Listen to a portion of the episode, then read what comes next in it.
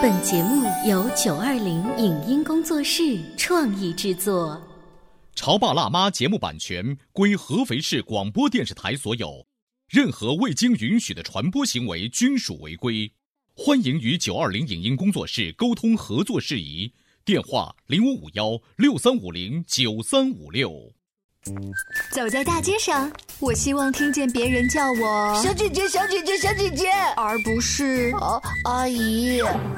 但我最爱的称呼是妈妈。走在大街上，我希望听见别人叫我欧巴，而不是大叔、大叔。但我最喜欢的称呼是爸爸。我是辣妈，不是老干妈。我是潮爸，不是太阳能浴霸。八零后时尚育儿广播脱口秀，潮爸辣妈。本节目嘉宾观点不代表本台立场，特此声明。每一个学霸的背后都有一个努力学习的过程，也有一套自己总结的学习经验。今天的节目，我们请来了一位刚刚考上一中的学霸，他在学习过程中会遇到怎样的问题？他是如何把数学从弱项变成强项的？不懂的问题请教老师这种事会发生在学霸身上吗？欢迎收听八零后时尚育儿广播脱口秀《潮爸辣妈》，本期话题：学霸教你如何补缺补差。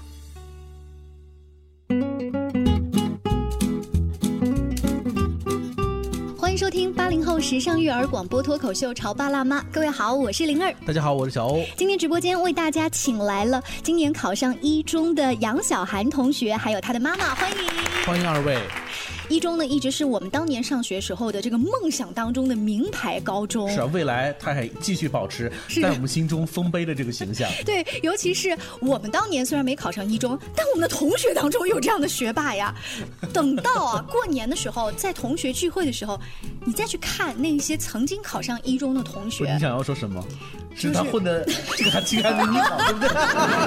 今天在我们的直播间呢，我们想用一种欢乐的气氛呢，就是请教一下考上一中的这个学霸姐姐和学霸妈妈，他们在平时的这个学习当中有一些什么样子的经验和干货。今天洋洋呢来到直播间，也是带来了一大堆的资料，这个资料它分门别类的语文、数学等等等等，做了一些经验的总结哈。这所有的学科当中，你最拿手的是什么学科？语文和英语啊，也就是文科类的东西。对，嗯，那你算是那种偏科生吗？也不是那么偏吧，就是、呃，数学会相对要稍微弱一点。嗯，兴趣是不是也是放在这个文科的这个领域？对呀、嗯，语文我印象当中的话，阅读理解是拿大分的，还有就是作文，对，也就是说这两个你是很专业的拿分专业户哈。有没有什么一些就是今天我们在节目当中就讲干货，嗯，怎么在这三年当中把这个语文的题目做好，试卷做好，包括我们提前设定目标和一些学习方法。今天呢，呃，杨小涵同学他会按照不同的学科给大家输送经验。呃，因为语文的阅读理解就分为现代文阅读、议论文、说明文和文言文四种。前三者的话需要大量的经验积累以及做题的，通过做题来训练。文言文就是对课内知识的熟练背诵，但是通常中考只会从议论文和说明文中选择一种。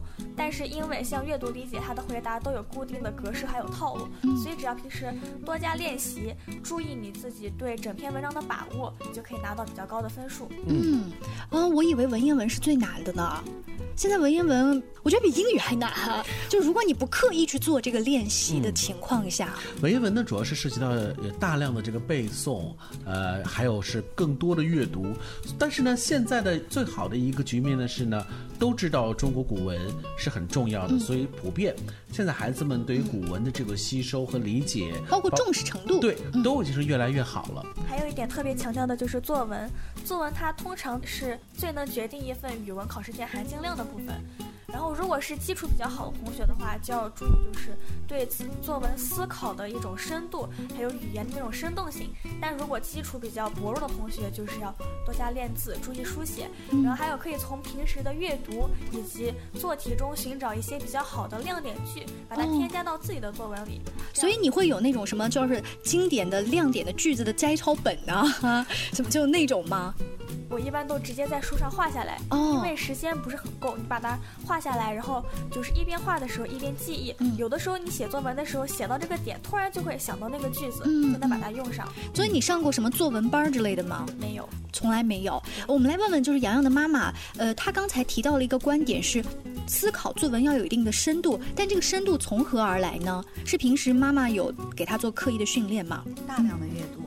他从小就特别爱看书，当你看的书越多的时候，你的积累的知识就越多，嗯这样你在运用到你自己写作的时候就会有深度，就会有宽度了。嗯，就是什么科目的书都给他，反正你提供买。那么在这个阅读的选择当中，妈妈你是做怎么样的选择呢？给他提供怎样的弹药呢？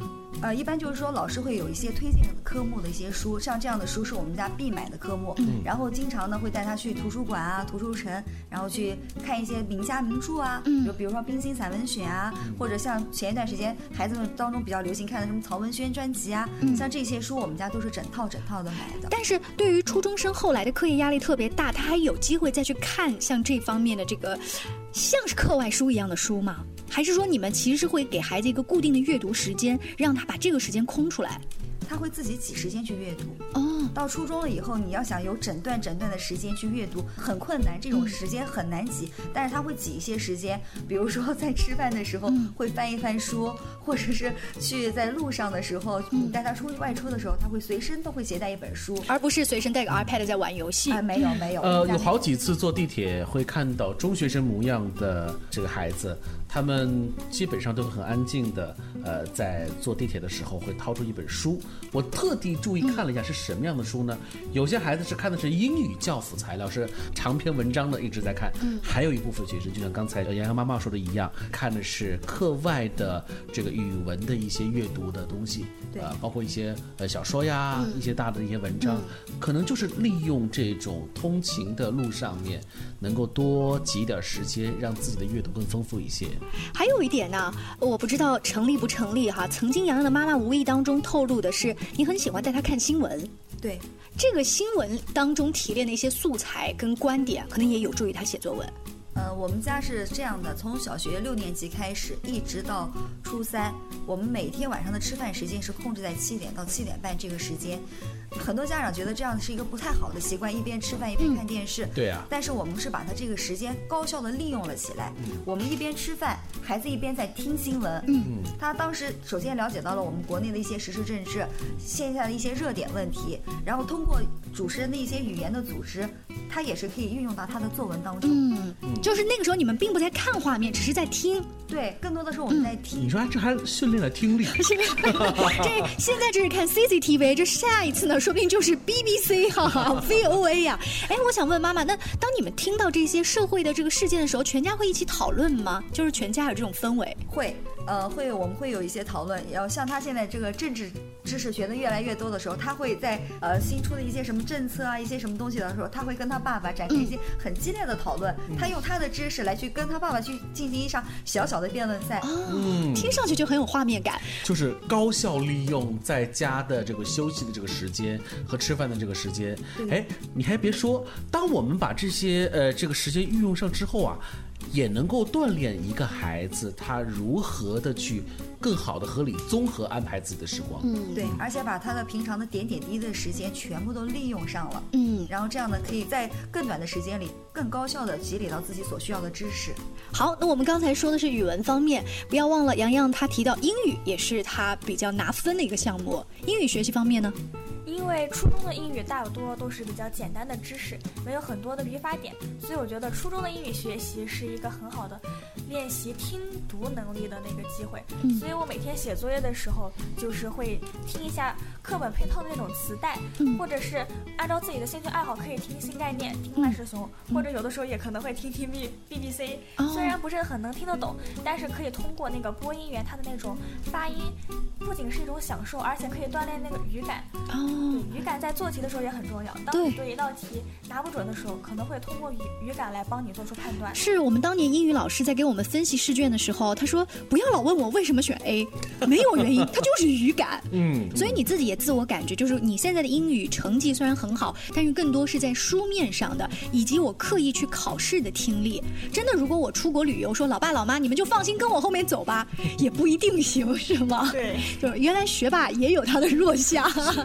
好，我们今天语文、英语说完之后，数学呢？洋洋好像呢很谦虚的在节目当中多次说，数学不是他最厉害的科目啊。其实他这句话的意思还有另外一层意思，就是说数学并不是内心深处很热爱或很喜爱的一个学科，对不对？对。那面对这个。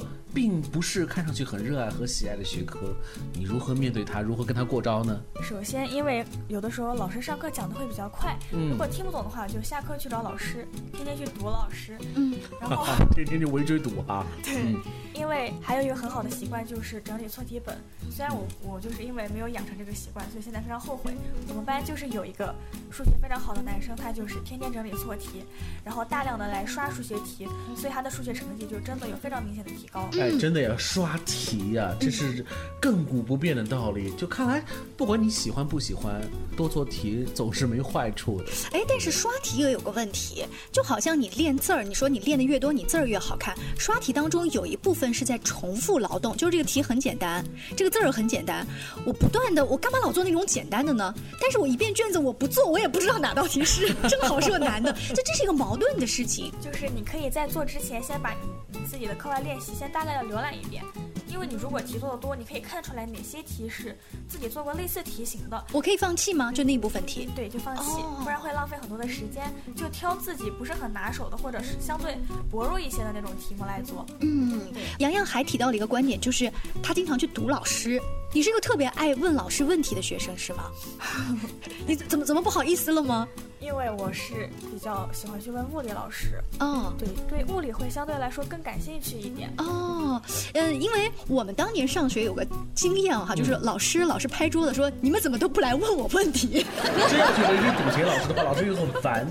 对，所以就是这个度怎么样的掌握呢？洋洋平时在包括物理、化学的学习方面，包括整个时间管理上面，还有些什么？样的经验，稍微休息一下，待会跟大家接着聊。你在收听的是《潮爸辣妈》，小欧零二，叫你变成更好的爸爸妈妈。《潮爸辣妈》播出时间：FM 九八点八，合肥故事广播，周一至周五每天十四点首播，二十一点重播。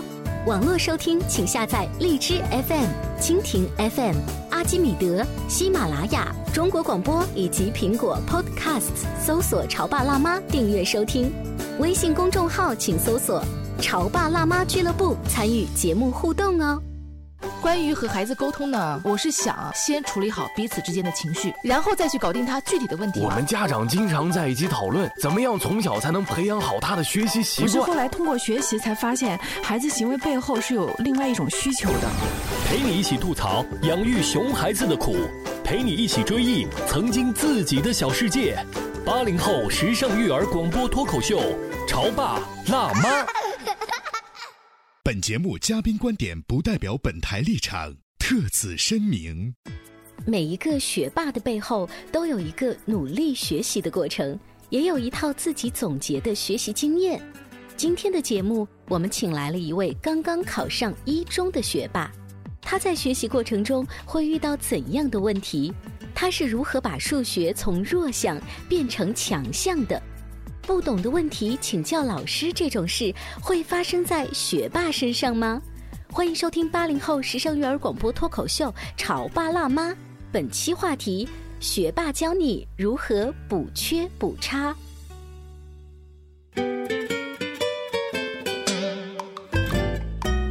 大家继续回来，今天小欧跟灵儿在直播间为大家请来了小学霸杨小涵同学，他会跟我们来就不同的学科介绍一些学习经验。上半段介绍了语文、数学和英语，在尾声的时候呢，我们问他是不是很喜欢去问老师题目，他点点头，不好意思的笑了一下。尤其是说我很喜欢去读物理老师，你很喜欢物理这个学科。对，因为我们物理老师，首先是老师人非常好，嗯因为像有的老师比较严厉的话，你就可能不敢去向他问问题。是因为我们物理老师他就是经常鼓励我们去问他问题，然后自己平平时对物理比较感兴趣的话，遇到自己不会的题或者错的题弄不明白，心里就会很着急，所以就希望去找老师把它弄明白。我上学的时候不敢问老师的原因是怕老师笑话我，这个问题那么简单，你也好意思来问我？咱俩握握手吧。看来学渣的童年是一样的。学霸问的问题都特别高大上，你知道吗？是我不知道你有没有这方面的这个困惑呀？其实是会有的，因为有的到九年级的时候复习的时候，因为也会接触一些八年级的题目，但是那个题真的不会，就是讲过很多遍的知识点还是不会的话，没有办法就舔着脸去问老师。啊，就是哎，不行，还是得去解决问题。那问老师问题的时候，你刚才提到说你们物理老师特别好人，这有个前提是老师人好我才问。我们上学的时候，万一碰到一个特别凶的老师啊，那当然，我就我就基本上放弃这门课了。对，就是我们那个年代，好像老师相对来说都比较严肃的，真的很少看见所谓有人性。光辉充满着的，那也仅限于音乐老师和美术老师。那是因为你实在是学渣嘛。如果洋洋你在上学的过程当中遇到了一些不是特别喜欢的老师，你怎么样调整自己的心态？嗯，首先不管那个老师他人怎么样，不管他教的课怎么样，这个老师对我们是呃没有恶意的。嗯他既然是一个老师，他肯定是对我们学习是会有帮助的。如果实在是不喜欢那个老师的话，遇到不会的问题也可以去问身边的学霸呀。哦，哎，叫避重就轻啊。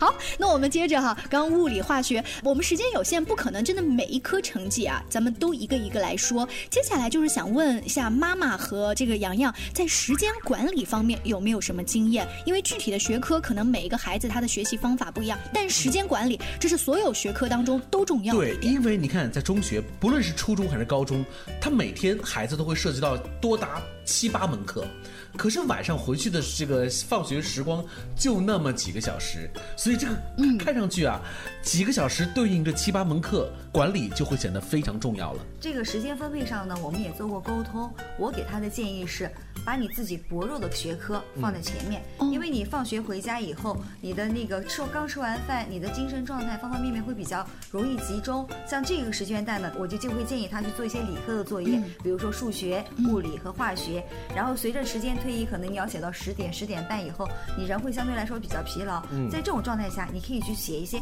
你拿手的科目。嗯像这样的，你可以不经大脑，可以很随意的去写了。嗯，这是一个好方法。呃，洋洋在用妈妈这个方法的时候，会不会有一些什么改进啊？我觉得这是一个非常好的方法，因为你如果时间往后越来越晚，还要去面对一门自己非常不喜欢的科目的话，真的就没有动力再往下。好痛苦啊！哎，我以前是这样子的，是是恰恰相反的。哎呀，晚上就这么几个小时，还面对这么多作业，先填一会儿吧，先吃点糖豆子吧，就是先捡自己最爽的一些课，写的特别嗨，写到最后到了九点钟。啊，数学，然后就是省略号，那个时间就过去了。所以第二天怎么办呢？嗯，不是还有很多同学吗？你知道吗？在时间管理上面，我曾经听过有一个特别好的形容词，叫做 ugly frog，、嗯很丑陋的青蛙。就是你要先去吃那个 ugly frog，也就是刚才妈妈说的，其实是数学和理科。对于洋洋来说，它是薄弱环节，咱们就先啃那个。如果你都能把一个 ugly frog 给啃掉了，后面应该也就是鲜花跟甜点了吧？如果我们刚才说的这个时间规划呀，是具体每一天放学之后的晚上，那我们再把视线放长一点儿，到一周呢，到一个月，到一个学期呢，一个学年，平时学霸是怎么规划的呢？到了九年级下学期的时候，首先要面对的是实验中考，其次是体育中考，最后才是文化课考试。所以在实验考试的之前几个礼拜，学习的重心可能会比较偏向做实验这一方面。嗯能把这个考试这一关过了以后，就开始天天拼命的跑步，去考那个体育中考，然后等所有的。一些其他的活动全部都结束的话，最后只剩下文化课的考试，嗯就是真的是每天都是在每一分每一分的往上追。嗯，怎么个追法呢？能给我们回想你在那段时间最痛苦的这个时候是一个什么样的一种情况呢？每天晚上作业写到那么晚，第二天早上还要很早的就起来去学校。嗯，叫醒我的不是闹钟，是学习。是什么？这多么一个正能量的孩子，是别人家的孩子啊那！你是多晚睡觉最晚，然后多早起床呢？十二点半晚上睡觉，然后早晨六点多钟。就起来。嗯，不到六个小时的这个睡眠时间。哎，小欧，你有没有发现，就是当广播前其他的家长在听的时候，可能会说：“你看看别人家的孩子，一定会把这期节目发给自己的儿子跟女儿听，你知道吗？” 然后呢，就会有一个问题是，别人家的孩子啊，今年没有考到多少多少分，他自己会难过；但是我们家的孩子呢，他觉得自己考挺好的呀，于是他就对自己的要求放松了，他就不求进步了。可能会有一部分家长这样。那是不是洋洋天生就是一个对自己要求特别高的孩子？他是会给自己设定一个目标，然后朝着目标去自己努力的。嗯，反而是他对自己要求高的时候，让自己透不过来气，你还要帮他来舒压的这样子。对我们家是这样的，闺女啊睡觉吧，闺女啊十一点了，闺女十一点半了，闺女十二点了。你说这话这特别让人生气，那比别人家的孩子你说多讨厌。这怎么办呢？就是我觉得是不是前期的梦想的引导很重要？嗯，因为梦想引导的好，就是才会让他的自我能动性特别大。没错，就以我回想到我的工作也是一样的。如果真的是你做的这个事情是你热爱的，嗯，同时你也有一个非常清晰的目标，那你每天的进度你会觉得你是自主愿意去往上去靠的。这种自主性一定是怎么建立起来的。嗯，尤其呢是我们曾经采访过洋洋的一期话题，还拉来了一个弟弟和妹妹啊哈，刚刚考上中学，问他们一些学习经验。洋洋提到的第一条就是自主学习很重要，制定学习目标和计划，在这个学霸看来也是第一重要的一件事。节目到最后的时候呢，我们还想替很多收音机前的爸妈问一个问题：在学霸的家庭生活当中，当然学习是占最重要的地位，那会不会一点点的这种休闲的时光、家庭的氛围就没有了呢？你们会不会也会有定期的一些游玩的计划、外出的计划？呃，我们家每年都会有出游的计划，像我们前一段时间刚刚才从重庆回来，然后等他这段时间课程结束了以后，我们还计划再去广州或者去云南一趟。嗯每年我们都会有一些呃出游的计划。所以你刚刚说课程结束，他现阶段刚刚参加完重要的中考，还考上了重点一中，他现在还在上课。呃，我们在上新高一的课程。啊，学霸是怎么锻炼出来的？是我刚才问的是玩，他们又说的是学。当然了，今天在直播间，你看我们呃问了这个洋洋，也问了妈妈，呃都能吸收一点儿不同方面的这个经验。学霸不是轻易被模仿的。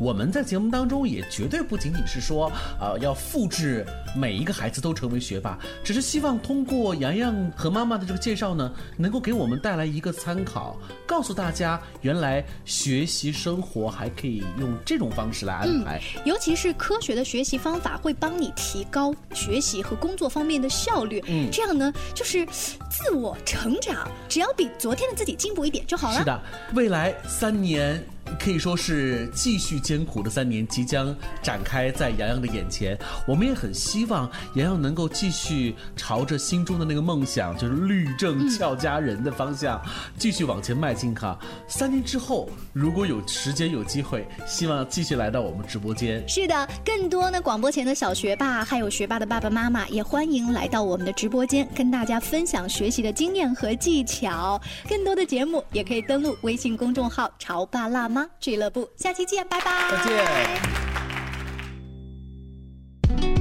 以上节目由九二零影音工作室创意制作，感谢您的收听。